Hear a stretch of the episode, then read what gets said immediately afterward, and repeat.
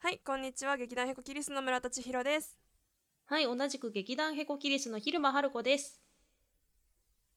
今日ねうん。3億年ぶりぐらいに家から出たよ村田さんって今3億何歳なんですか？3億3億と大体30ぐらい 長いけどな。そうなんだ。え、どうだった？久しぶりの外は。久しぶりのシャバはねうん。なんかあの思ったより暑かったね今日。暑いね。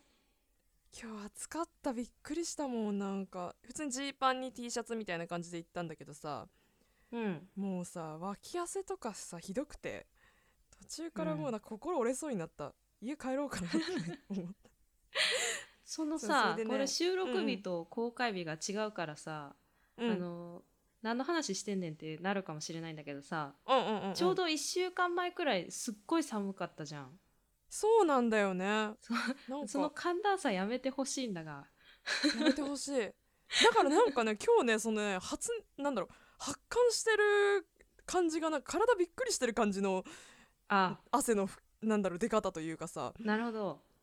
なんか今気づいたけど手汗がすごいもんわあ。びっくりしてんだよきっと体があそう。それはじそれでね？ゃあちょっと、うん、はい。うん、あごめんなさい。久しぶりにね外出てそれうん何を買いに行ったかっていうとさ、もうちょっと相変わらず筋トレを継続してましてで頑張ってるからねちょっとヨガマット的なものを買おうかなと思って。おおそうあのやっぱ汗さ床とかにバーってなっちゃうからー。うん。その何かしらマットを引きたいなと思ってたからで親も今一緒に筋トレをしてるから、うん。3人分ねあのおう。100均で売ってるっていうのを聞いたからねはい。探しに行こうと思って、うん。そしたらねあの多分やっぱ3億年ぶりに外出たからかさうん。完全に間違えて道を。反対方向に行って、うん。であれこんなこじゃないだえあれこんな遠かったっけなって思って Google マップ開いたらもう反対方向だったの。ゾッとしたよね。怖いね。って怖いでしょ？だからねな。んか30分ぐらいで行って帰ってくる予定だったのに、うん。丸1時間歩き続けてたのね。帰ってくるまで。もうね疲れたよね。それは疲れるね。暑かったしさ脇汗も出るしさ もうシミになるしさもうなん。か全てが全てが私の敵なんじゃないかって思うぐらいちょっとお外怖いってなっちゃった。久しぶりに外出たのに、いやなんかね緊急事態宣言解除でさあのみんなそうなんでさすよ。出社しなきゃいけないっていう恐怖がなんか 全ての人たちだよにね。降りかかってるのちょっと怖いね。あのなんか怖いよ。見ててさ。いやうん。でもなんかテレワークでもし住むなら続ければいいのにね。いやいや本当そうだよね。だからあうん。の、まあいろんな人が言ってるけどさそのもちろん実際行った方がね効率が良かったりとか、あのいろんなパフォーマンスのねクオリティが上がるっていう職種もあるだろうけど絶対逆もしかりだからさ。うん。そこは本当ちゃんとそのなんだろうねこれまでのうん。生活様式にとらわれずねそうね。判断してほしいよね。まあ、ちょっと私も多分あのなんていうの？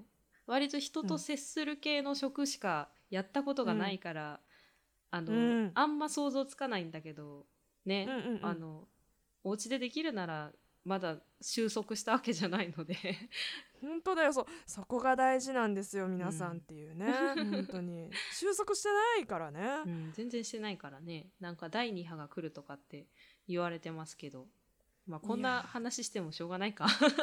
もうちょっとまあね来良るんじゃき話を。ないですか？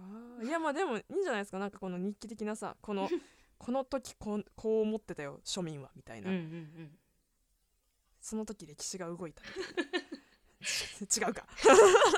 いやでもなんかやっぱラジオとかってその生放送に近いぐらいのさこうさあの、うんうんうん。なんていうかあの演劇も割とリアルタイムでできる方のさ芸術だとは思うけど、うんうんあのうん。なんかちょっとある程度準備するとさちょっとだけ話が遅れたりするけどさ、ラジオなんてうんもうほとんどそのまま喋ってるみたいなことだからリアルタイムでね、なんかいろいろ言った方がいいよね。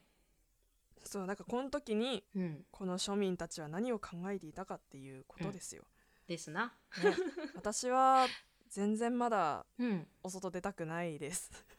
そうですね。あのー2週間後3週間後ぐらいに私はあの腹筋がね割れる予定なので。あ、ふ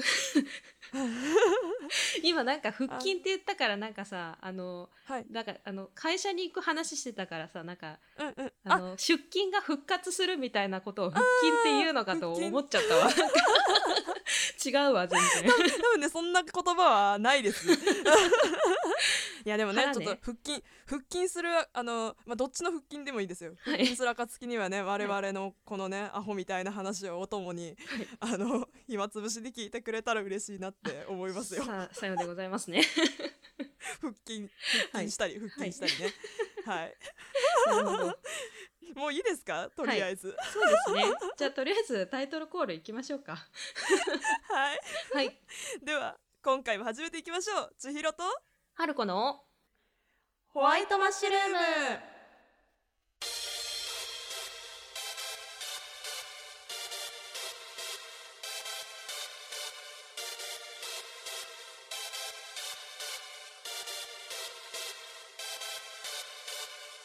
はい始まりました。千尋と春子のホワイトマッシュルーム。改めまして劇団ヒコキリストの村田千尋です。昼間春子ですえーこの番組はさまざまなカルチャーをつまみ食いしている私たちが今話したいことについて話しまくるベラしゃべりラジオです。第6回目の放送です。はい。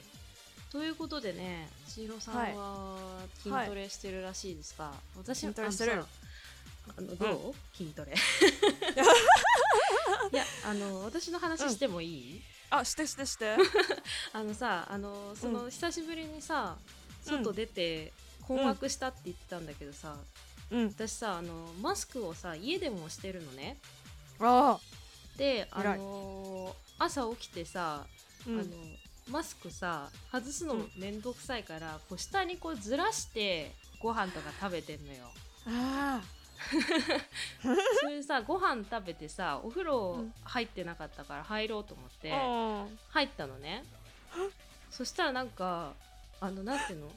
顎の下がすっごい重たくなってなんかひたひたしてきて「何？怖っ!」ってなったのね、うんうんあのそしたら まあ、おお察しの通りかと思いますけどあのマスクしながらお風呂入ってて。めっちゃ怖い話。やば。あのそれほどまでにねラスマスクと一体化してしまってますね。眼鏡外して入ったのにマスク外すの忘れてるっていう。やばいねそれちょっと恐ろしいことになってますけど。な私はひるちゃんもさちょっと順応しすぎたんじゃないこの生活に。やばいね。たやもう十何年20年以上住んでる道をもう間違えまくり片やマスクと一体化しちゃってもう、うん。やばいねそうなんですよ。やば。うん家の中でしてるっていうのはなかなか稀有な人だと思うよ偉いなと思うわうーんまあそうねあの父親と一緒に住んでるんですけど父親はちょっとあの接客業で働いているので、うんうんまあ一応ねちょっとキーを持ってくる可能性もあるし私ももらう可能性もあるので、まあ一応、うんうんまあねあの基本的には移さない方らしいけどねマスクってねあそうだよねうん。なんかね、まあそれが結構誤解されがちらしいけども。うん、でもなんか最近やっぱマスクもちょっとさファッション化しているというかさあのーね。別に効果がなくてもあのなんてしてないと白い目で見られるからとりあえずしとこうみたいな人が、うんうんうんうん。まあ一定数いるような気がするので、うんうんうん。まあなんかねちょっと目的を 目的と手段を間違えないようにしたいですね。そうですね。いやでもマスクなんか最近はもう街に出回り始めたらしいですね。そうですね。私はあのーえー通称アベノマスクは出ました。あでもこれこの話するとある程度地域が特定されちゃうのかな。まだ届いてないんですけどっていうと、あーなるほどなるほどね、うん。まあどうなんでしょうね。でもこれが配信される頃にはまたね、まあ、やらなくてもいいのにねもしかしてもう届いてるかもしれないしね うん。ね。そうなんか今日商店街行ったらさなんかはいはい。タバコ屋さんいつもタバコ屋さんだったと思うんだけどなんかシャッターが閉まっててでもそこのなんかなんていうのかな2つシャッターが閉まった状態でうん。あのぜ全部お店のまあなんだろう表が全部閉まるっていう状態のところの片方だけ開いててうん。なんかそこになんかマスクが平積みされててなんかマスク屋さんになってたのねタバコ屋さんが なんかでももしかしたらさそういう景色の違いも相まってさ道間違えたんじゃない、ありがとう。でもね、うん。それはあのもう道の間違いを分かった上で あのあの経路を変更した後に見つけたとこなんだ。あそうでしたか。失礼しました。ちなみにちなみにねちなみにね、うん。そう。いやあの言い忘れたんだけどちなみに言うとあのヨガマット全部売り切れててあーじゃあやっぱりみんなちょっと筋トレしようみたいな。お家でやってるんじゃない？で、ね。あのまあヨガマットなかったからね。でうんもじゃあ代わりになんかちょっとその下の階がスーパーだったからさ、なんかコーヒーが切れそうだったなと思ってコーヒー見に行ったんだけど全然安くなってなかったから買わなくて。うん。あの本当に何の成果も得られないまま帰宅した。進撃の巨人みたいな言い方だったね今。バレた 何の成果も上げられませんでした。もうね悲しかったよ。ただ汗 汗まみれになって。まあでもね久しぶりにね日光に当たるのはやっぱ気持ちがいいですよ。そうですね。やっぱ3億年ともなるとやっぱりね。もうねビタミン D がもう何も生成されてない状態でね3億年生きてそう。きた3億と30年ぐらい生きてきたから。まあまあ1万年とそんな2000年前からみたいな状態になっちゃうよ懐かしいな。もはや。そんなこと言ってるとなんかもうカラオケとかも行きたくなってくる。うわわあやばい。でもみんなさっきねそう行きたい。でもさっきひるちゃんが言った通りあのね、なんだ？緊急事態宣言が。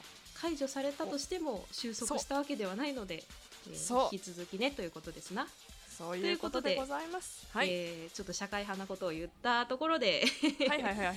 えーえーえーえーのーね今回はねあの久しぶりにメインコーナーの方も新たな話題というか、そうですね、うん。まああのなんですかね。今まではさ私たち2人とも知ってるある作品について話すっていうことをずっとやってきたけど今回はちょっとそこも違うから今ひるちゃんが何を持ってきてるのかも知らないままだからね。そこもまたすごく楽しみでございます、はい。もう伝わるといいなということで、え ーそうですね。はいはい。ということで今回もどうぞ最後までお付き合いください。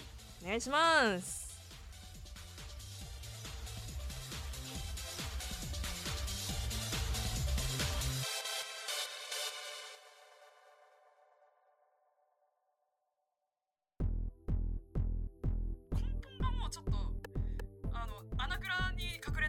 ころあるからさ。いやじゃあ陰キャとは言わないよ。私はだって陽キャだもん陽キャだ陽キャだから見ながら。千尋と春子のホワイトマッシュルーム。改めまして劇団ヘコキリスの村田千尋です。昼間春子です。千尋と春子のホワイトマッシュルーム。第6回の放送です。いやーでもなんかささっきさ、うん。ちょっとヨガマットの話してたじゃないですか。ほい。でさあのうんヨガマットをさ結う局手に入れられなかったのね、うん。でもあのプランクとかやってんの今頑張って。フランクって何ですか？あのさ肘をさ両肘をこう床につけてほであとは、えっと足伸ばして体をううん。うつ伏せみたいな状態になってその状態からうん。あのー足先だけで体支えて足先とその両肘うん。で体を支えて背中をなるべく一直線にしてる状態で体を保つっていうへええ知らない？体幹を鍛えられるんだけどさ。うん。そうそれをねやったりしてるの。でそこから足上げたりとかするんだけどさ。うんうんうん。でさ頑張りすぎてさ私今膝とさ肘がさちょっと黒くなってきちゃっててさ。今私フローリングでやってるからさ。ちょっと ちょっと早くヨガマットをね。いや私もなんかそのヨガ的なことするときは、あのうん。うちさベッドじゃなくて敷布団だからあうんうんうんうん。その上でやってますね でもさ汗まみれになったら嫌でしょ？確かに。ヨガとかぐらいだったらだけどねもうなんかねもうやばいよ。見せられないぐらいの状態になってるよ私。あそうなんだ。び汗びっしょびしょなんだ。びっしょびしょだしもううーんってなってて。でなんかあの終わった後に大体うん。ちょっと30分ぐらいしてからご飯食べるぐらいの感じになってるんだけどふんふん。あの時間的にいつもルーティン的にね、うん。あのなんかもう疲れすぎてご飯食べれないのでなんかもうこの感じなんだっけなって思ってうんすごい悲しい気持ちになりながらなんでこんななんだっけこの感覚なんか前もあったなって思ったらよく考えたら中学の時にうん。あの死ぬほど走らされてたあのバスケ部で一番死にそうなぐらい運動してた時期のことを思い出した。あーなるほど。もう何もしたくなくなっちゃうの。もうご飯食べてる途中で寝たりとかしてた時期のことを思い出して。あー。ちょっと私はもう、ガリガリのゴリゴリの 文化部もやしっ子だったので なんとも言えないですけどでもなんかさ、そやっぱさそのそんなにさもう飯食ってる時でもうつらうつらしちゃうぐらい運動するってちょっとやっぱ気持ち良い良さはあるでしょ？いや怖いよねだってさついこの前まで全然運動してなかったんだよ、なのにさやっぱりででもそその時はすごい嫌なの。嫌な気持ちの方が強いの。どっちかっていうと。うん。なんかなんでこんなことしたんだろうみたいな気持ちになるの毎回。だけどうん。やっぱ夜とかお風呂入ってる時とかに筋トレの動画最近見てんの。お。やばくない？ちょっと毒されてますね。毒されてんの？そう。そうなの。あれだちょっとなんかもうあの決めた決めた感じだ、もう役だ。あそうあのねもう多分ね決まっちゃったんだと思うこれ。もうあのなきゃ落ち着かないみたいな。禁断症状みたいに。バッドトリップしして嫌な気持ちになったにもかかわらず。そう。次の瞬間には。これやったらちょっともうちょっと早く割れるかなとか。あちょっと明日はこれ増やしてみようかなみたいな。やばい。でお母さんが今日ね見つけたの新聞のうん。なんか見開きのページのとこにね。うん。なんかコロナハイのなんか戻し、えー。戻りがすごいみたいなこと書いてあって。えー、えこれもコロナハイなの？って思ってだとしたら 私急にこの運動やめたら大変なことになるよと思って。確かにね。そう。ちょっと気をつけてください村瀬さん。気をつける。でも、はい。でもさこれってさラジオでさ散々言ってるじゃん、私は。はい。あのラジオでうん。あのこんだけ筋トレやってますみたいなこと言ってるわけじゃん。うん。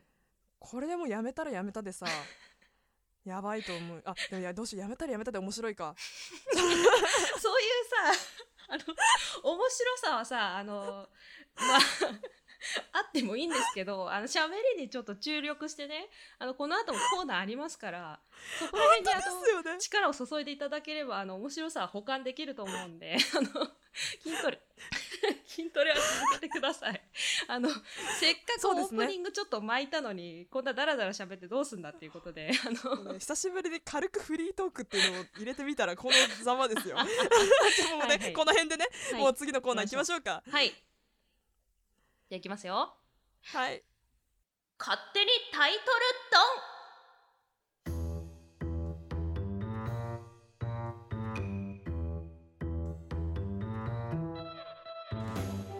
はいこちらのコーナーはランダムに選んだタイトルから勝手に物語を想像していっちゃおうというコーナーですはい今回もランダムがあーすいません。ランダム単語ガチャさんを利用して、えーランダムに生成されたタイトルからその物語を想像していこうと思います。と同時に皆様からのお便りでお題となるタイトルを募集しておりますので何か思いついたらお気軽にお寄せください。はい。では今回も私からランダム単語ガチャ引いていきたいと思います。ほいちょっとあの引く前にさうん。一個いい？はい。なんかさ芸人さんとかもさうん。なんかあんまりさ人と喋らないからさうん。口回らないみたいなのあるじゃん。うん。ひるちゃんもそれ？あの私はもともとす結構噛むよ。あ本当でした、はい。そそうかな？そっか。そうですか。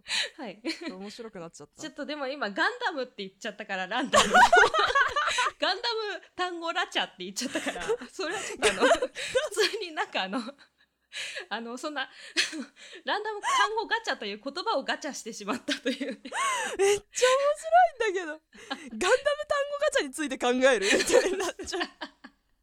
いいんです私ガンダムはほとんどわかんないからあの話そう私も私もなんでですよ。ガンダム何もわからない、はい。すいません。じゃあちょっと引きますね。ガチャ引いてください。はい。はい。じゃあいきます。タイトルダウンおどうした？温める飲むヨーグルト。あー畳める飲むヨーグルトか。でもなんかさあのい嘘こっから広げられるの天才じ やあの物語っていうよりさあのほらあの冷やすポタージュとかさゃないああねうんうんうん。温めるコーラとかあるじゃん。ホットコーラとか、うんうんうんああいう感じでちょっとあの逆転またこれあれだよね。星の王子様の流あれ違うよ。あのカレーの王子様ね。あカレーの王子様か。あのカレーの王子様のまたあの流れでしょ。物語の話じゃないんだけどさうん。あのしてもいい？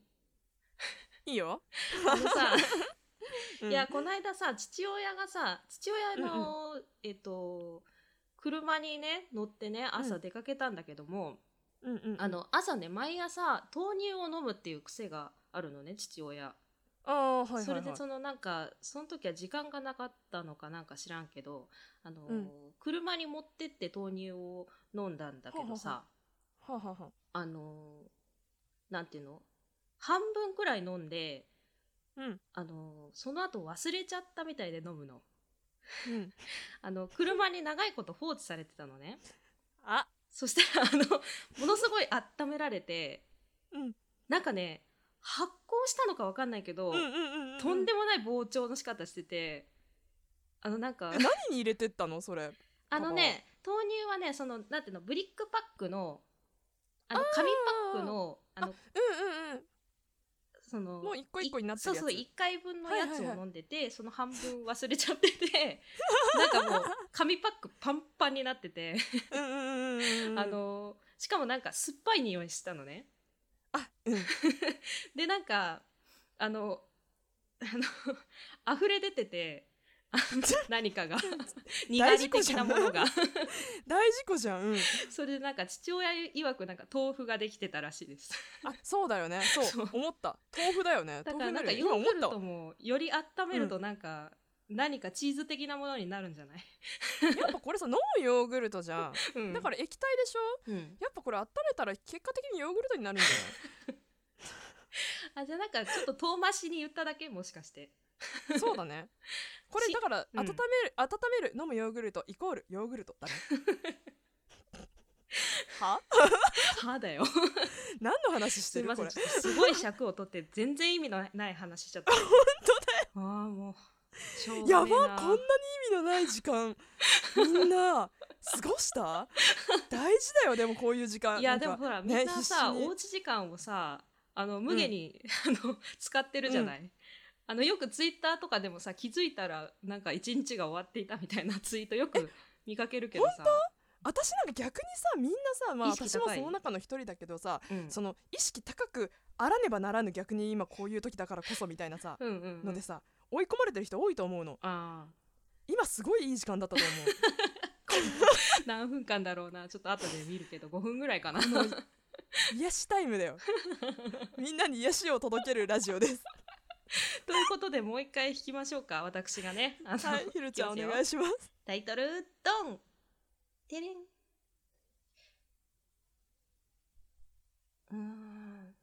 難しいな。住民票腹。もう聞いただけじゃ分かんないもんねこれ。腹って何？腹はお腹の腹です。住民票腹。腹？これはあれかなやっぱりあのさ今さそのさあの、はい。ま、特別給付金とかさもらうためにさ、うん。うんうんあうん。の戸籍取ってこなきゃいけないとかさいろいろあるじゃん、うん。ああいうのがうんうんめんどくさいから、もう住民票はお腹に印字しようみたいな、あーね、デ うん。ィ、ストピア。ディストピアね。いや私も なんか最初それぐらいの可愛い感じで考えたよ。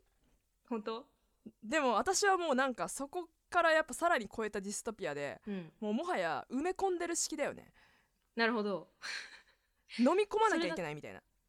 なるほどね。だからそれがもしお腹に住民票が埋め込まれてない人はやっぱなんかちょっと不法滞在とかそう。追われる。追われる感じなんだ。追われる身追われる感じ。うん。なんだっけねこの感じね。なんかあるよねこういう映画ね。だいぶあると思う。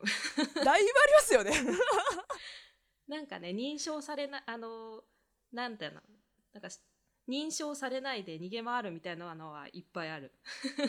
腐るほどあるわ。腐るほどある。あそれこそあれだ私あれだエレジエレジウム見たわ最近。あはいはいはいはいはい。あのみんな大好き。私はみんな大好きだと思ってるけどね。大宮地区とかの監督ですよ、うん。大宮地区いいよね。あれもね今度面白い。あれもだって市民権を持ってる持ってない人は、うん。なんか適切な医療を受けられないみたいなさうんうん。感じのお話ですからね。そうですね。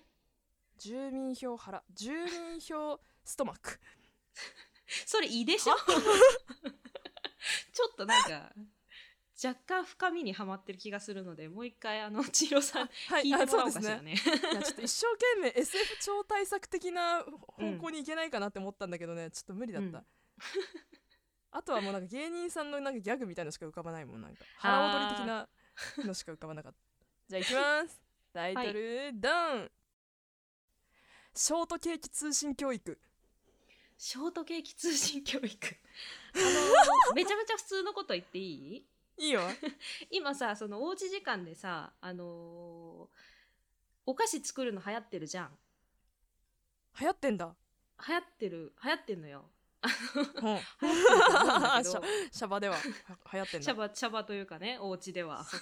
なるほどね。あのーだからなんかショートケーキ作るさあのユーキャン的なものが、あのそのうち需要出てくるんじゃないかって思うんですけど、なるほどね、うん。なるほどね。うん。でもやってる人もいるんだろうねきっとね YouTuber の人でさ。ああえそれはあるかもしれないねねだって今私も筋トレとかだって YouTuber の方のを見てやったりしてるからさ、うそれと一緒で真似してねみたいな、うん。私はオーブンがなくてうん。作れないんだ、オーブンがなくて？おオーブンがそうか。壊れて。あそうか。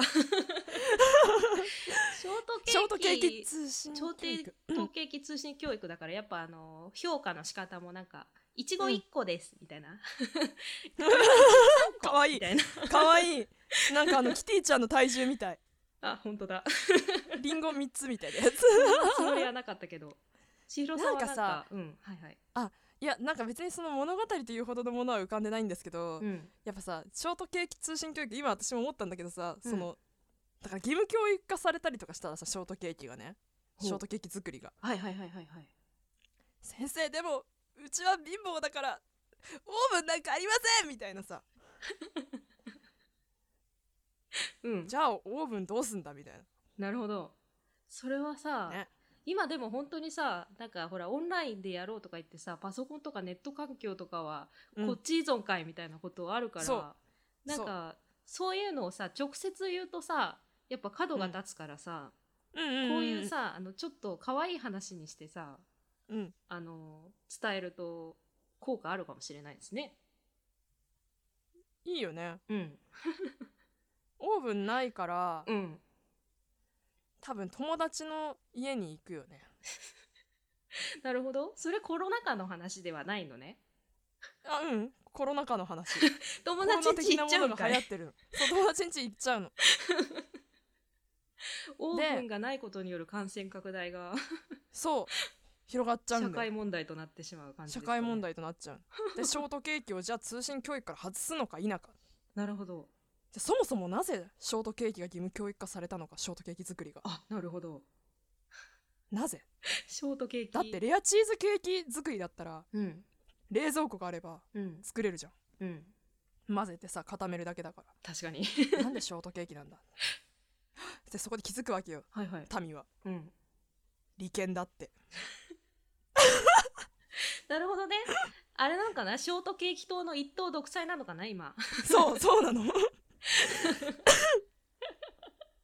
レアチーズでもいいじゃないかと。ででもそしたらけあの冷蔵庫を持ってない民が立ち上がり。そうだよ。そう。なんかねあのなんだろう。生生クリームそのまま食べとうとかになるのかな？そう。あのちょっとそうやってねうん、ちちっちゃいちっちゃい国ができていく。そんなお話ですか？じゃあちょっと私引こうかな？よくここまで広がったな。私引こうかな？お願いします。いきますよ。はい。えータイトルドン。テレン。ほう。獣一方通行。ああ獣一方通行ねなるほどね。獣一方通行はうん。これはちーちゃうんんなんかあります、ちょっと時間稼ごう。えあ嘘。浮かんでないの？あこれはすぐにね進化論の話かなって思ったよ。あなるほど。何何？どんな感じ？要はさうん。あのまああのあのルなんだ？猿からさうん。こう進化していくのがうん。一方通行じゃん、そうねおっとこれは？ある日逆転してさ おお退化していっちゃうベンジャミンバトン。獣ああえベンジャミンバトンはあれでしょ？最終的に赤ちゃんでしょあれ。そさ それの進化論バージョンだよ。進化進化バージョン。だからもう猿になってっちゃうんだよ。うわああでもなんかちょっとそれ面白そうですね。そうだね。だからもう獣一方通行。あなんかいいじゃん 一方通行と言いながらそれでも一方通行を裏切る話なんだね。そうだ一方獣への一方通行だから。あなるほどね。そうあ獣一方通行病が流行っちゃうんだよ、うわ怖っ。怖いよね。怖いね。だってだんだん毛むくじゃらになってくんだよ彼女とかが。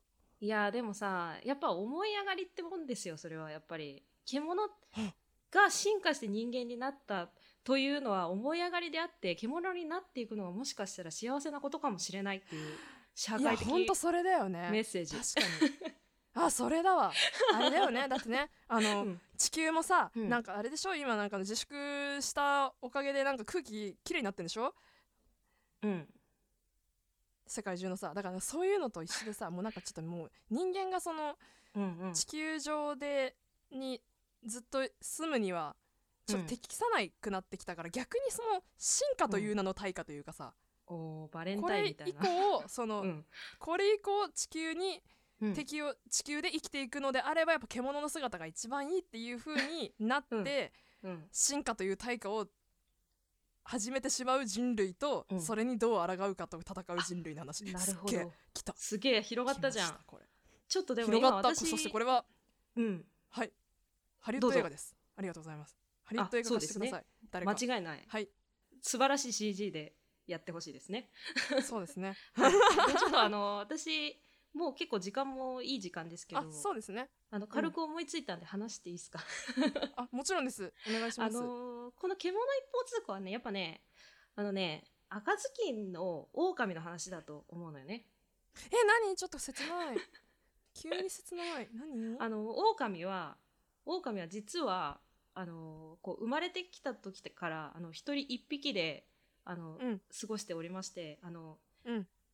あのねばあちゃんおばあちゃんのことをちょっとひそやかにあの、うん。自分と同じ人だと一人っきりの人だと思ってたんですよ。ね。年老いて病気がちでうん。森の奥に一人で住んでたと思ってたのに、俺は裏切られたんだ ばあさんには。見舞いに来てくれる孫がいたんだよ。だから食ってやった、食ってやったんだよ。お前も食ってやるみたいな。ー。ああのばあさんに、ね、通行の気持ち。そう。あの一人きりの自分を重ね合わせてたけどね。ある日あの、ね。幸せな孫という存在を知ってしまったことによる狼の暴走という話ちゃん。はい。一人芝居やれるんじゃな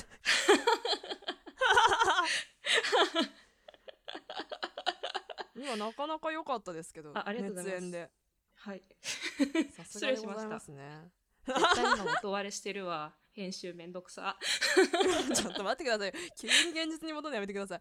はい。いやなんかではいはいはい、はこんな感じですかね。でも何です？そうですね、うん。いやなんか今日は思ったよりちゃんと想像できてたんじゃない？想像できてたよね。いやヨーグルトに関してはちょっと 無駄話が過ぎたような気もしますけど。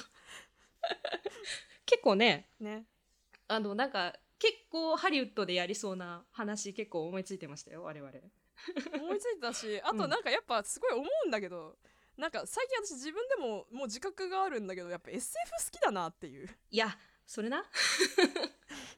いやそうなのよ。SF 楽しいんだよね。SF って面白いよね。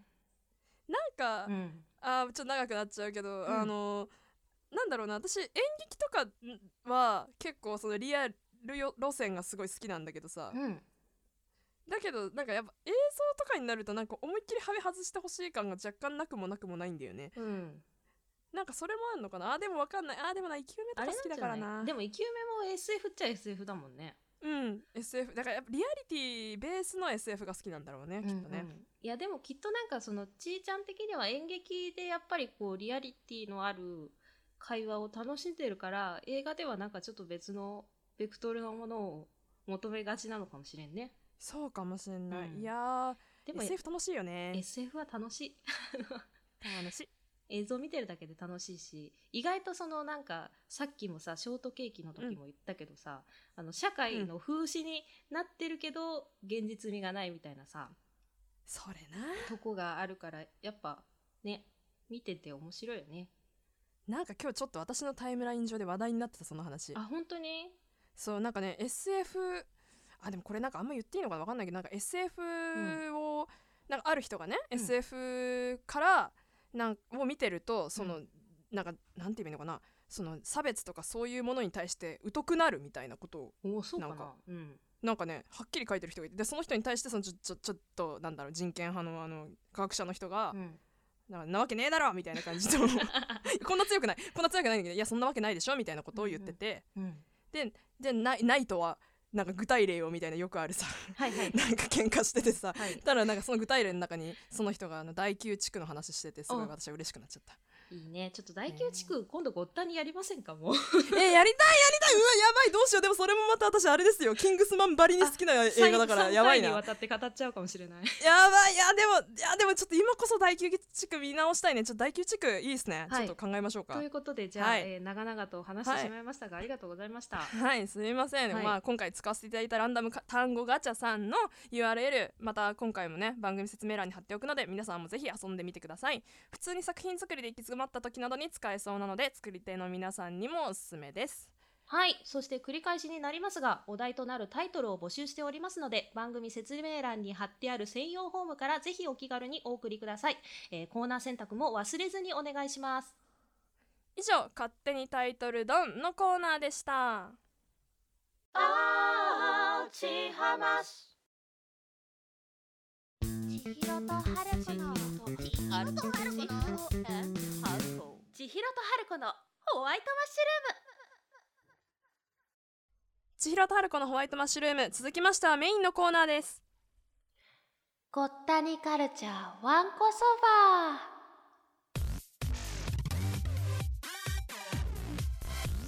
はいこのコーナーでは私たちの大好きな舞台映画音楽文学などなどさまざまなカルチャーについてわんこそばのごとく自由にトークを積み重ねていっちゃおうというコーナーです。はいお待たせしましたメインコーナーです。あーちょっとね新鮮な気持ちで臨みますね。なんかその言い方だとあの前回までいやいややってましたって感じにも聞こえなくもないよ。いやあのねそんなことはないんですよ。あのねうん。ほんと大好きでキングスマン。あの、はい。でもなんか今思ったんだけどなんかほんと好きすぎるから好きすぎるとさ、この3回連続喋っちゃうからだからやめちょっとあのキングスマンについて喋りたいんだけどってひるちゃんに言われた時にあのちょっとやめたいかもしれないみたいなこと言っちゃったのかもしれない。いやでも今回のテーマもあの、うん。結構話し込んじゃう可能性ありますよ。いやあるよ。だってなんか、すまあ、大好きな作品かつしかもねうちらの大好きなあの自分語りも入ってきちゃうからうん自分をね語らなきゃいけなくなっちゃうからね。そうですね。やばいよ高校の時をね語らなきゃいけないんでね、うん。まあまあまうんあでもとにかくタイムキープだけはね徹底してね頑張りましょう。はいもう本当にね6回目なのにねあの時間安定しないのはね本当に申し訳ないと思うんで。毎回 タイムキープって言ってるもんな。はいでは行きましょうか。スピーディーかつタイムキープ。はい。はい。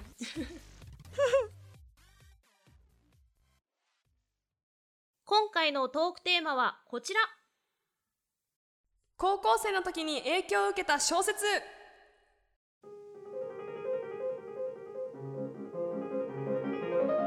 はい今回は趣向を変えて文学作品について語っていきたいと思います、えー高校生という最も多感な時期に影響を受けた作品は映画であれ演劇であれ小説であれアニメであれあと私の場合はねお笑いとかもそうかな、えーとてつもないインパクトで心の中に残っているものです。ちょっとねノスタルジックな雰囲気に浸りながら語っていければと思っておりますはい。なかなかねあの本読むのにもあの時間ですとか、まあ、集中するための余裕みたいなものがないと難しかったりすると思います。ので本当に家の中で過ごす時間が増えたこの機会にぜひこれまでそんな習慣なかった方も久しぶりに本を手に取ってもらえたらなと思います。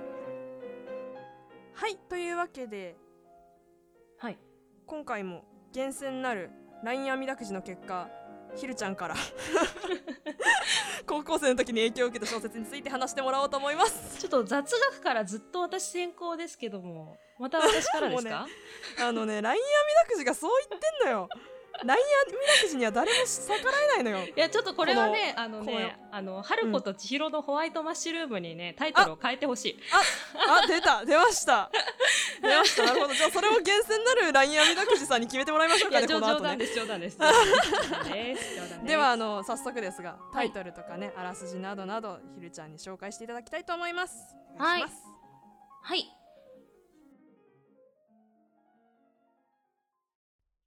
はい。私が高校生の時に影響を受けた小説はこちら。フランツ・カフカ作、断食芸人です。えーまずは割としっかりめにあらすじをご紹介します。はい。えーとですね、タイトルの通りですね、えー断食を芸としている芸ってあの一芸に弾いてるとかの芸ですけど、は 断食を芸としている人のお話なんですあけども、まあその人はねあの40日間の断食生活を檻の中で過ごしましてあのそこへ入れ替わり立ち替わり見物人がやってくるというようなあの見せ物をなりわいとしているわけです。でねあの ここで本文を抜き取って読めますけども、はいえー断食芸人は顔青ざめ黒のトリコット製のタイツを履きあばら骨がひどく出ており一切跳ねつけてまき散らした藁の上に座り一度丁寧にうなずいてから無理に微笑を作って観客の質問に答えまた格子を通して腕を差し出し自分の痩せ加減を観客に触らせやがて再びすっかり物思いにふけるような格好となりもう誰のことも気にかけず檻の中のただ一つの家具である時計の彼にとって極めて大切な時を打つ音も全く気にかけずただほとんど閉じた両目で前をぼんやり見つめ唇を濡らすために時々小さなコップから水をすするのだった。まあこんな感じで、えーやっているわけです。はでね。であの 断食最終日には、うんまあ、40日目にはこう檻をね円形劇場に持ってきましてあの花で飾ってこう軍楽隊がバンバンって演奏してる中、えー、檻を開け放ってねあのくじで選ばれた見物人が、まあ、これが決まって若いご婦人なんですけれどもあの断食芸人の手を引いてこう用意された食事のもとへ案内するっていうショーが開催されましてなるほどでねあのそうそうでねフラフラのね断食芸人にビビるご婦人を笑ったりあの断食芸人の口にね食事が流し込まれるところを見て喜んだりとね、まあ、割合盛り上がるショーでして、えーこれが結構流行ってヨーロッパ中を巡業していったわけですよ。はまあまあまあ怒ること怒ってることとしてはこんな話なんですけれども。あは、あはあ。うん、で書いてあることとしてはねあの断食芸人の内面の描写が主なんですね。うんうんうんあの彼はねあのこの断食興行にねちょっとした不満を抱えているわけです。まあざっくり3つくらいあるんだけども。まあねあの断食芸人の断食中っていうのはまあ、こっそりご飯を食べてないかってことで昼も夜も見張りを立てているわけなんですけれどもあのこの見張りがねサボってしまう時があるんですよ。で断食芸人はねそれをすごく嫌がってました。あというのもあの見張りをサボる人の考えとしてはまあまあどうせ見張りの隙をついてこっそり飯食ってんだろうとあの隙作ってやるからこっそり飯食いなよというようなねあのそういう考えが透けて見えるからまあ断食芸人的にはねあの自分の正当性を保証してくれる人がまず自分を疑ってるし正当性が保証されないしでまあ嫌だったんでしょうね。まあ、もっと読み込んでいくと深い意味がありそうですけどまあまあまあああらすじなので、えーこれが一つ目の不満でございます。であとはあの断食芸人がねあの断食っていうのは簡単ですよって言うとあのそれをしてねあの詐欺師だとか宣伝屋だとかそういう心ないことを言う人が結構いたんですよ。あのどうせこっそり飯食ってるくせに車に構えやがってよみたいなね。あのそういう声も結構断食芸人にとっては辛いものでした、えーこれが2つ目の不満ですね。でまあ3つ目の不満はねあの断食の日数がね40日ってこう決められてることなんですけれどもこの40日っていうのがねあの健康上の理由とか人道上の理由とかではなくあの40日を超えるとこう統計的に客足が減ってしまうのであの公共としては美味しくないってことでああの工業主が設定した日数なんですよ。ああなるほどね。そうそう。ででもあの断食芸人自身はあのもっとやれるっていつも思ってました。うんうんうんうんうんうんまあまあまあまあそんなね不満を抱えつつも、えー、と長年にわたって興行を行っていたわけです。うんあのねただねあの徐々に民衆にも飽きられてしまってあのついに興行として成り立たなくなってしまいました。であの断食芸人はね長年一緒にやってた興行主とも別れてあのあるサーカスに雇ってもらいます。はでそのサーカスではねあの断食芸人の檻はこう動物小屋の横に設置されましてまあねあの断食芸人の檻の前で立ち止まる人もいるんだけれども、まあ、おそらくそれは動物のついでで見ているだけであのなんなら断食芸人はこうど動物小屋にね行く途中の障害にすらなっているんじゃないかなと本人はうっすら感じておりました。うんうん、でもねあのここではねあの断食の日数を設定されてなかったのでもうやれる限りやっちゃろうということであの断食を続けていました。でそうこうしているうちにあのサーカスの人たちからも断食芸人は忘れられてしまってあの長い月月日が過ぎていきます。そんなある日ですねあのサーカスの一人の監督が断食芸人のことを見つけます。でねあのもうなんていうの？その断食芸人がもう藁の中でも消えるような状態だったもんですから、あの君はいつまで断食続けるつもりなんだねってこうあの監督が断食芸人に尋ねます。するとねあの断食芸人は、えー申し訳ないと。断食し続けるのを許してくれと言います、えー監督は許してやるともと返します。断食芸人は俺はみんなが俺の断食に感心することを望んでいたんだと言います。監督はみんな感心してるよと返しますねで断食芸人はみんな感心してはいないんだ。あいけないんだと。みんな感心しちゃいけないんだよと答えます。で監督はなんでって聞きます。で断食芸人が俺は断食しないでいられないだけの話だからだと。他のことは俺にはできないのだと。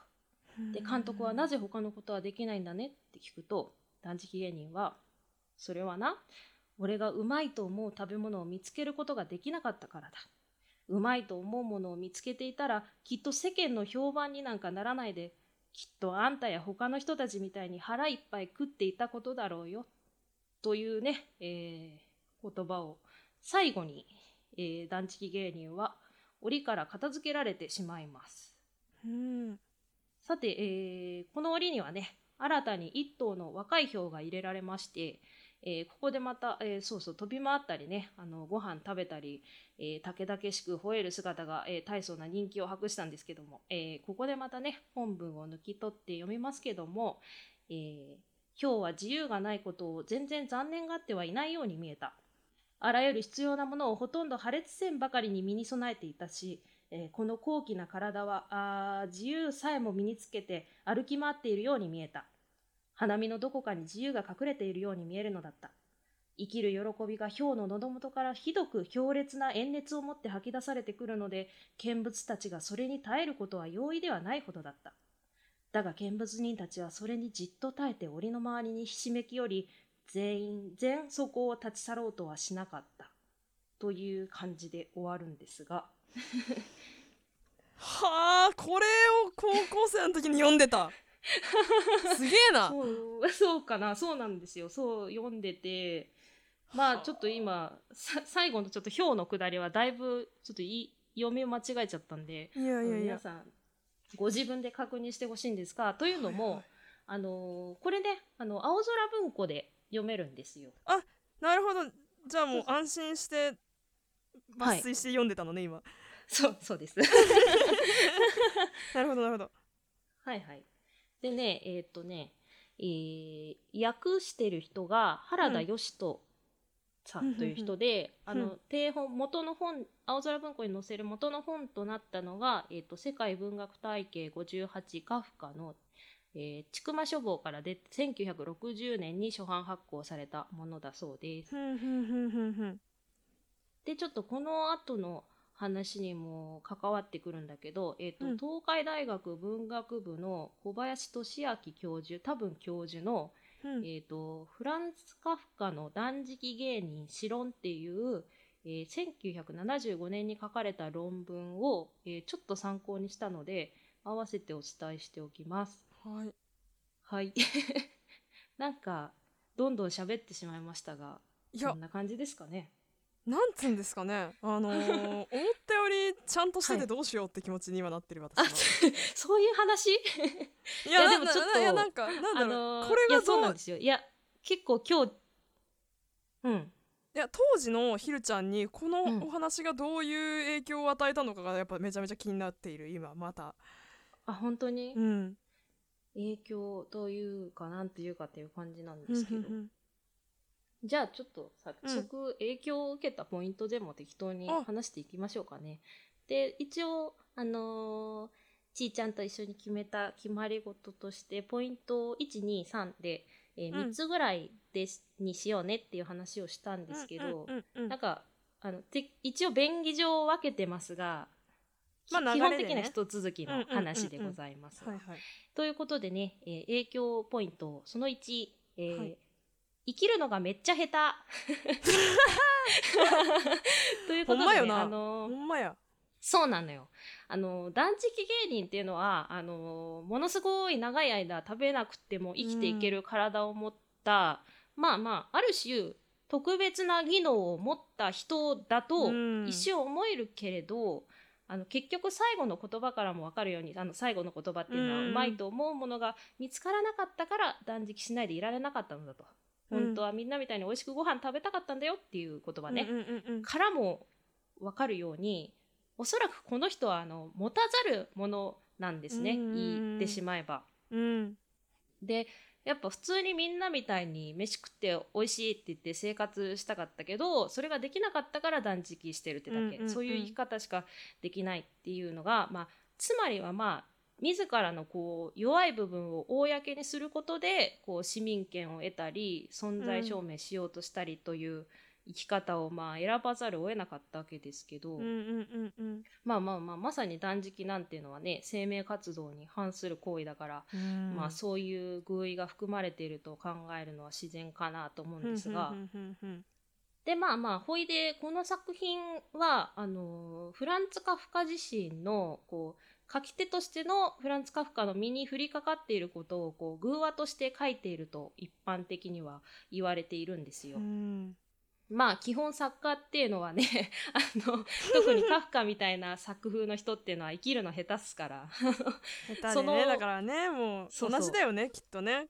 そう。か書くのをやめられないから書いてるだけなんだよ的なそういうことだよねそうそうそう。きっとねそう。その弱みをねあの、うん。公にすることがこう書き手としての仕事になっているわけじゃないですか。うんであの実際ねあのグスタフ・ヤノーホっていう人が書いたあの「カフカとの対話」っていう本がありましてはいはいはい。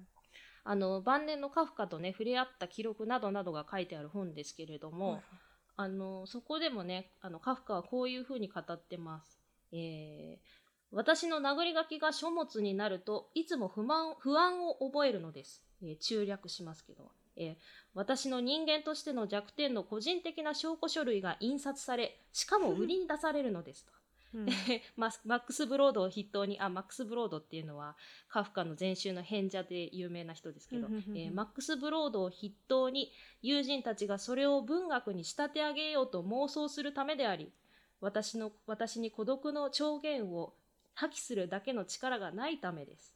というふうに言ってるんですね。うん。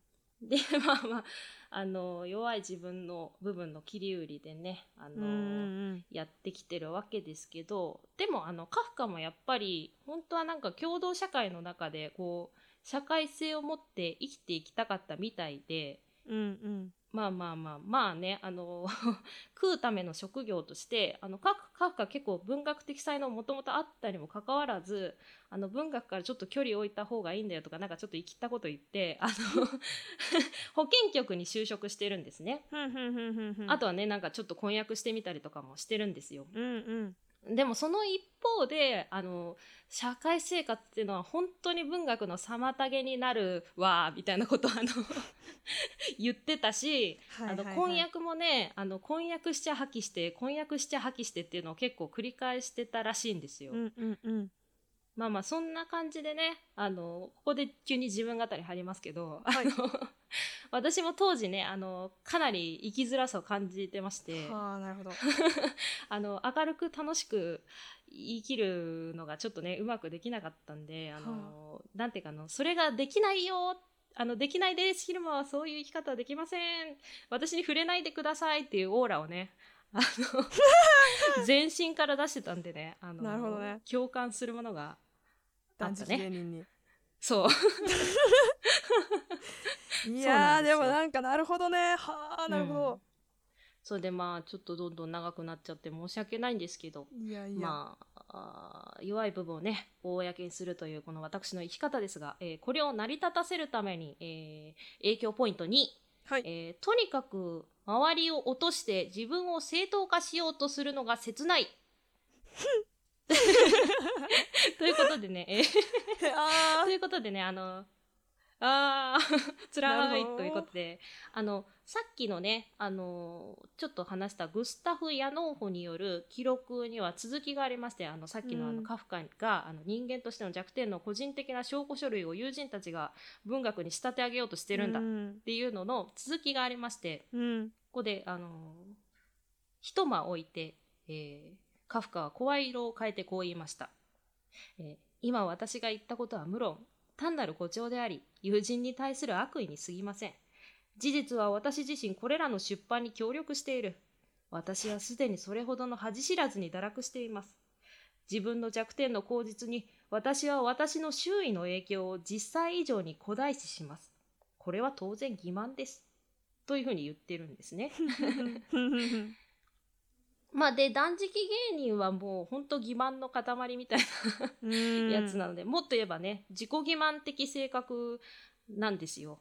でまあさっきあらすじでも言ったように内面の描写が非常に多いんですけど、あ、うん。まあその内面もねやっぱね客観視できてない感じがすごいする内面で、うんうんうんうんまああらすじでも言ったようにやっぱ俺のことを疑ってる人たちってほんと嫌だみたいな あの、うん。俺の断食を変にショーアップする興行主マジ最低みたいな、うん。スタンスだし、まああらすじではねちょっと言わなかったんだけどこう断食芸人には楽しみがありまして、ほうほう。あのー自分のねあの断食中に自分の金でその断食芸人の見張りをしている人たちに飯をおごってその見張りの人たちがうまそうに飯食ってるのを見るのが超好きなんですよ。怖 でねなんかやっぱ私また自分方に入りま入りますけど、うはいはいはい。あの私もねあの理解者いねえって思ってたし 私を笑うものはクソだと思ってたし、いはあはあ。あの今は思ってないよ。であのアッパラパーでウェイウェイしてる人たちをねあのハスに見てねあのなるほどね。私は特別だからこんなことしないねと思ってましたから。なるほどね。なるほど。やっぱり同じクラスじゃなくてよよかった。いや 多分ねあのでもそのさっきもその最後本当に断食芸人は最後に気づくんだけどやっぱり本当はみんなみたいに美味しくご飯を食べたいのよ。そううんというのをうん。なんか、まあねだましだましやってたんでしょうね。うんうんでまあまあでもやそんで断食芸人はあの断食中ずっと檻の中にいるわけですけども、まあ、もちろんそれは比喩的な意味も多分含まれていると思っていて、うんうんうんまあね自分自身で作った檻か、まあ、社会に要請された檻か分かりませんが、あのずっとそこにねいることを望んだっていうのはやっぱりなかなか切ないもんがありますな。うん。でまあ私もねさっきみたいなことあの考え方からハスに構えたね考え方から 全く抜け出せなかったし。なるほどなるほど。まあね。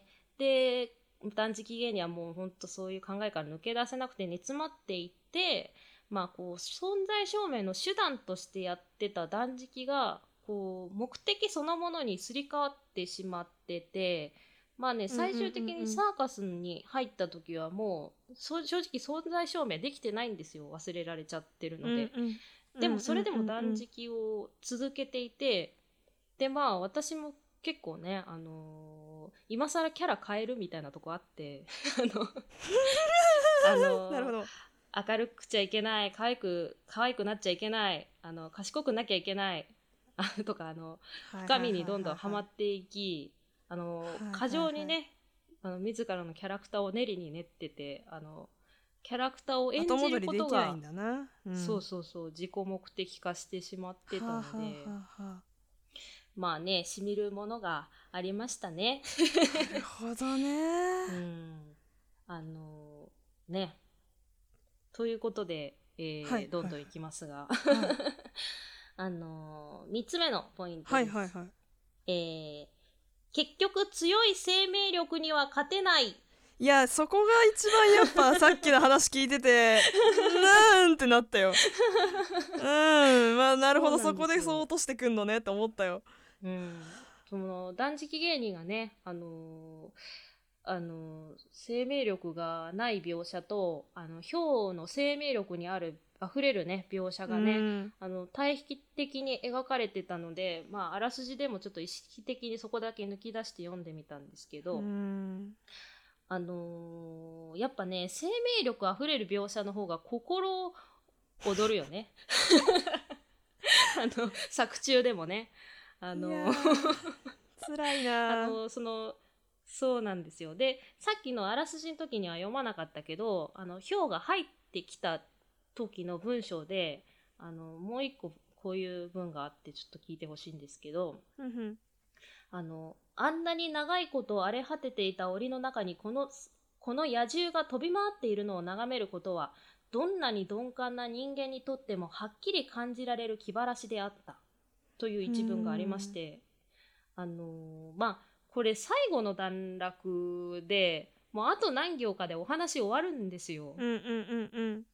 とこでこんなさあのここまでずーっとつらつらとさそのじくじくした断食芸人のさ、あの不満だとかさあの、うんうんうん。お話だとかをずーっと書いてきたのに最後、うん。あの全否定かいみたいいや本当だよね。な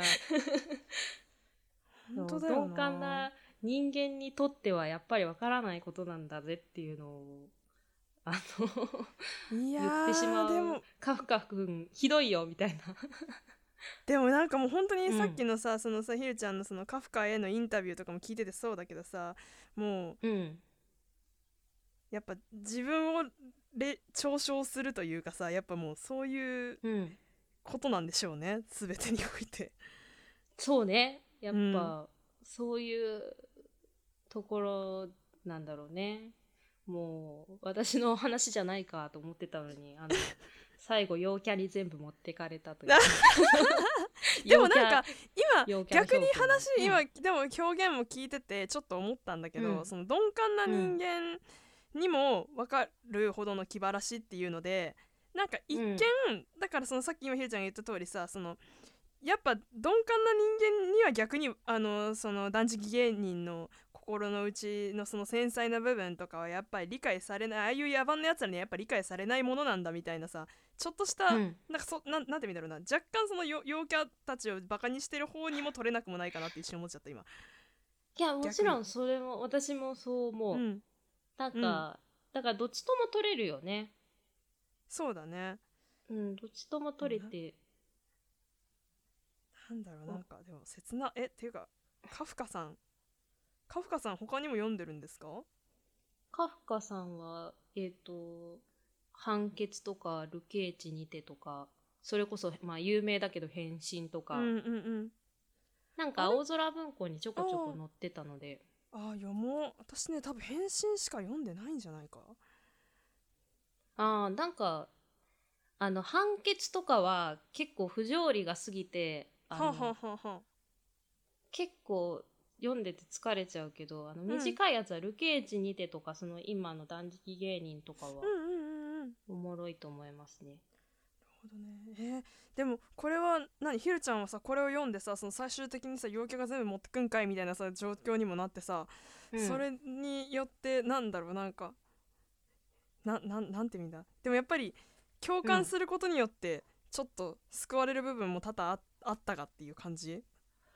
なんかでも結局その断食芸人ってなんだかんだ言って最後死んなんかまあ死んじゃうって、とは明確には書かれてない。あのこの翻訳だと明わ明確には書かれてないんだけど、はあはあは。あもしかしたら他の翻訳だったら明確に書かれてるかもしれうんないんだけど、うんうんうん。明確に書かれてないからまあそしてさっきあの青空文庫に載ってたんでって言ったけど青空文庫に私が高校生の時はまだ PD になってないかもしれないからうん嘘ついたかもしれないけど、まあいいや、えー、とそんなことはどうでもよくて。えっ、とそうそう、うん。えっ、とあのー何？えっ、と私中学校の時は芥川龍之介がすごい好きで。うん。あの地獄編っていううん。うんあの絵物資領集を元にして描いたその絵師なんだけどなんか娘かなんかが燃やされてる中でもあこれを美しすぎるわ絵描かなきゃみたいな感じになって一生懸命描くみたいなところがあってなんかそのもうなんか盲信しちゃってる人の話とかがもともと好きだったんだけどなんかこれに関しては多分最後気づいてあのーうんうんで断食多分どうせ死ぬまでやってただろうから、まあそうなんか解放されたのかなと思ってよかったなとは思ったの当時は。ああなるほど。ははあはあはあ。盲でもまあ信するがゆえのそうそ苦しみから。う。うん。なるほどなるほど。そうそう。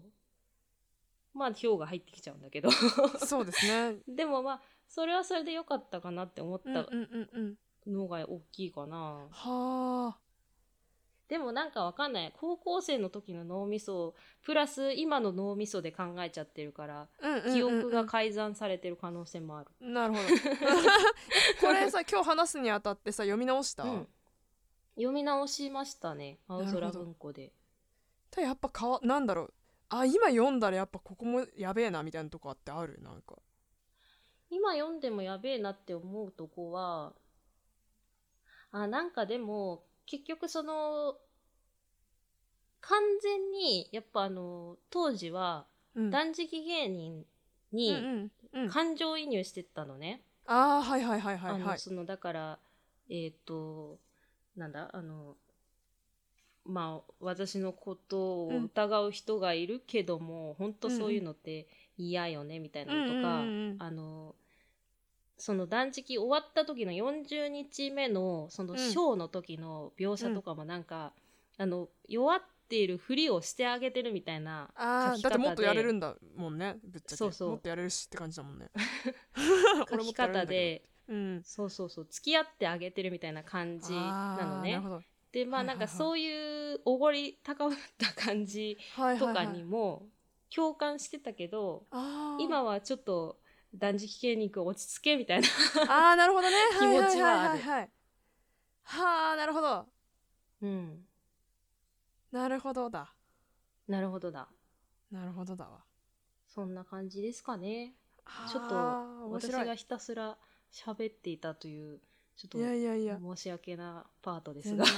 いやでも本当なんだろう。あの、はい。まあちょっとねあの私は来週話来週とか次次回話そうかなと思うんだけどそのさ高校の時に影響を受けたのは確かなんだけどさやっぱりその今になって思い返した時にまた今の自分が感じることとちょっと変わったりしてるってのはやっぱ面白いなって思ったよね。その今ひるちゃんが言ったことじゃないけど。うん。だうん。からひるちゃんも陽キャンに対しての理解が生まれたってことかなみたいな。いやでもだから基本そうなんか多分だからあのいその当時はやっぱち、なんだあー辛いオチと思ってたけど、うんうんうんうん。あのなんかそのさっきちーちゃんが言ってくれたみたいに、うん。まあ逆にこう皮肉というか、うんうんうんうん。あのゆ陽キャに対する皮肉かもしれないとも取れるから、あの取れるなと思ったのはもしかしたら今だからかもしれないですね。だから多面的に見れるようになったってことなのかな？これがうん。成長ってことなのかな、ということでまあちょっと本当のカフカファンの人からすると、あのこれを違うとかね。っていうかまあでも国語はもう本当にあの正解ございませんからいやどんなほんとそれです。それが大事なんですよ。良いのでそうそう、あのー今ね早速あの話をちょっとしながら青空文庫を検索したら出てきたからちょおっと読もうと思うわ。はい。みぜひ。パッて読めそう。短編だしあ短編なのでね。私が集中力がない子だったのでえ短編が多いんですよ 読んでるのが、なるほど、はい。い、やでもカフカって聞いてさちょっとなんかさいやなんか名前聞いたことあるけどちょっとなんか怖そうとかなんか読みづらそうとか思ってる人いるかもしれないけど意外とそんなこともなかったりすると思うしね、うんちょっと覗いてみて。みやすいと思います、うんうんうん。はい。といはいうことで、えーはい。次回もね、えー高校の時に影響あ高校生の時に影響を受けた小説を、えーテーマとして取り上げたいと思います。うん。はい。ちーちゃん次回ですけども、うん。なんかあります？意気込み的な、あのさ一応ねまとめてあって今もうすでに、うん。でもなんかひるちゃんと多分あんまりひるちゃんとちょっと違うわ影響を受けたっていう意味が意味合いが私も本当はなんかもうちょっとこれ影響を受けたっていうよりどっちかっていうと共感しただから、ね。うんうんうん。あのー影響を受けたっていうのを言いたかったんだけど意意外とあだから私も本当にあれなのかも。あの考え方が狭かったのかもしれない、あの自分のフィーリングに合うものをうん。こう、受け入れる体制はたくさんできてたけどなんかその影響を受けるようなこう新たなうんうん。考え方を取り入れるみたいなことに関してはやっぱり大学生以降になってるのかもしれない。あーなるほど。じゃあ大学生編もやる？なるほどね、はあー。えどうしよう。なんかうん。私、発表しちゃおうかな、あ次回の作品ですか、うん。教えてください。ちょっ。と次回。あ、はい。い、いですか？ちょっと次回私が、えー、と発表したいなと思ってるのは、えー皆さんもご存知池袋ウエストゲートパーク、イエーイ。石田イラさんのはい。石田イラさんの、はいの中でも、えー、と第4巻にあたります「電子の星」っていうほタイトルタイトルというかまあえっ、と第4巻のあの表題が「電子の星」なんですけれども、う、うん、まあ、一応その中でも、えー、と表題作であります「電子の星」にちょっとビーッともうほんと影響というかショックを受けたというか、ははい、そっから結構今の私にかなりつながるようなあ、れがありまして。であと見直したらねやっぱね石田イラさんが天才なんですよ。もう大好きなんです私。石田イラさんが好きもう。じゃあまあっていう話とかも来週聞けたらいいですね。はい。なのでなんかそんなひるちゃんみたいに、なんかあの他のなんかなんだ？他の文献とかの話とかは多分一切しないので。あ、あれですよ。私はあのそうあの武装したがりですから。いやいや。だからちょっとあの村田フィーリングをすごいは浴びまくる回になると思うんですけどまたちょっとまあ覚悟して皆さん来ていただけると嬉しいです。私もヤジを入れヤジというか 横やり入れながうんいやいやいやら聞けたら言うてください。嬉しいです。よろ。しくお願いします。はい、ということでありがとうございました。自分語りが過ぎましたが、えーいつものごとくいえお便りもお待ちしております。はい。えっ、と例えばねあのそのえー ごめん。上池袋ウエストゲートパークか。を、うん。えー読んだことある人とかはねあの感想を送っていただいたり、あのうん。別にそうじゃなくてもいいです。あの自分のお気に入りの本を、えー紹介してくれる形でも構いません。えーうん。専用フォームから、えーコーナー選択の上、えーどしどしお送りください。はい。以上ごったにカルチャーわんこそばでした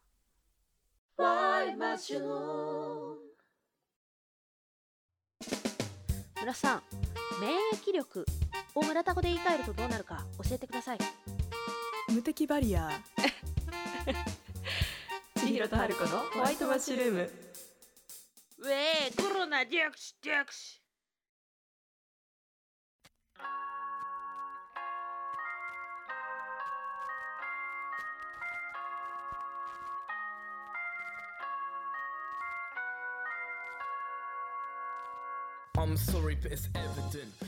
はい千尋と春子のホワイトマッシュルーム名残惜しいです。があっという間にエンディングですはーいなんかさ前々回かなんかに言ったかもしんないけどさあのー高校のなんだその高校の時に私とひるちゃんはまだ出会ってないわけでさ、だからその時の話が聞けるのはちょっとおもろいねやっぱり。そうね。いやうん。なんか、いや一応言っとくとあのちゃんと友達いましたよ、ちゃんと友達 超優しい友達とかいたんで大丈夫です。よかったです。本当よかったです。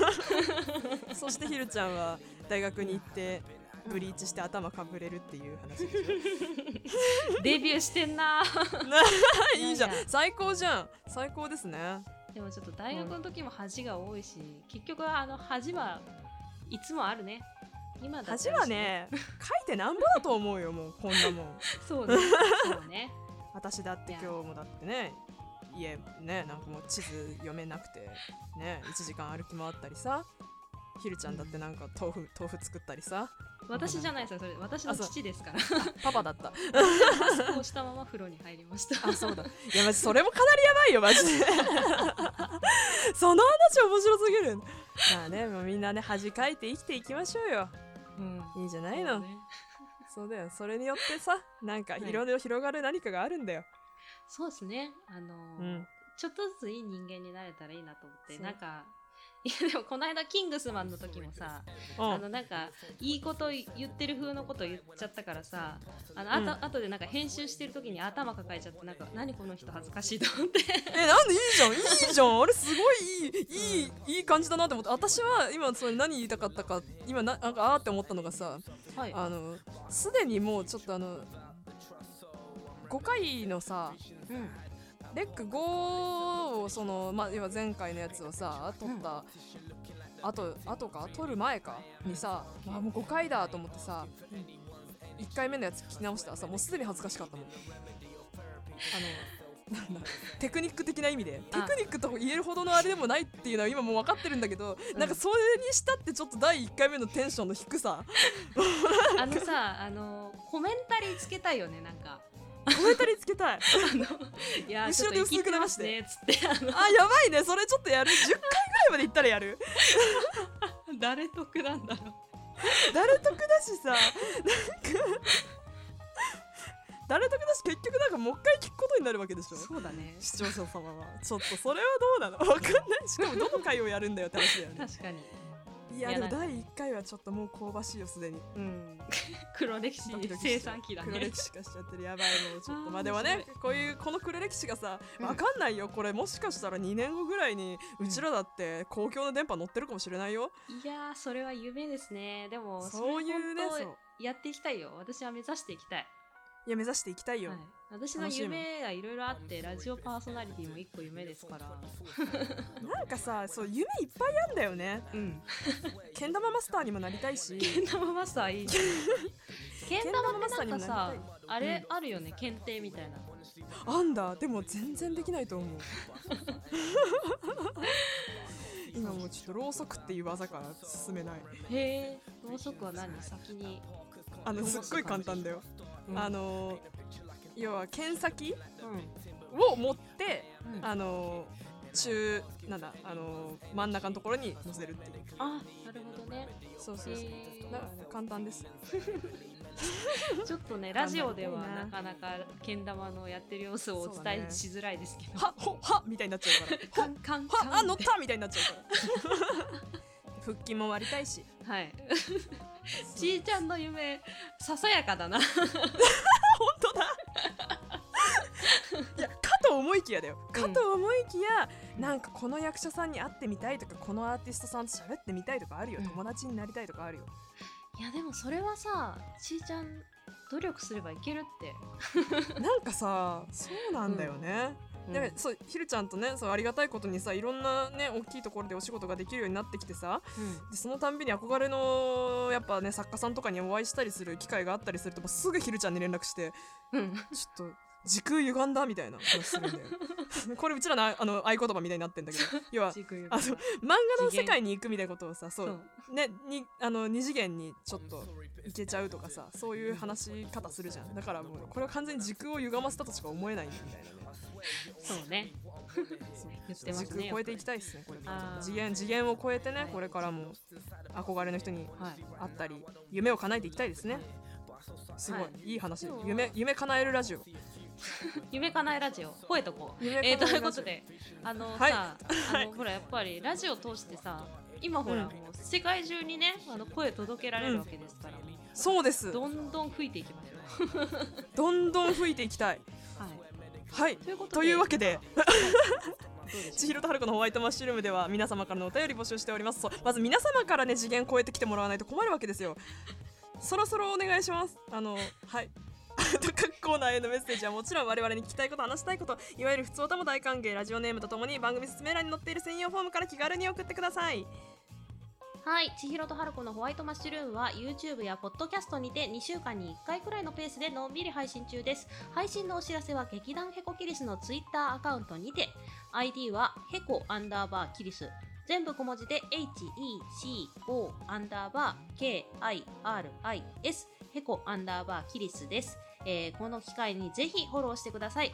また番組の感想ツイートも大歓迎です。番組ハッシュタグはちはマッシュ。ひらがなでちはカタカナでマッシュをつけてガシガシつぶやいてください。よろしくお願いします。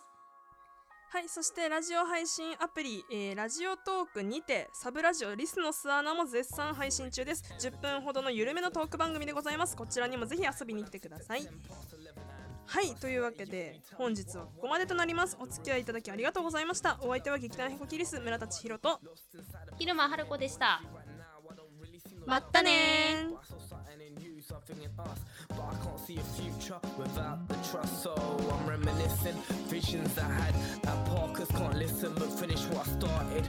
Paint a picture like an artist. You're looking like the victim, but really I am the target. And I ain't asking for anyone's energy. swear medically I'm needing a remedy or therapy to stop myself feeling so heavily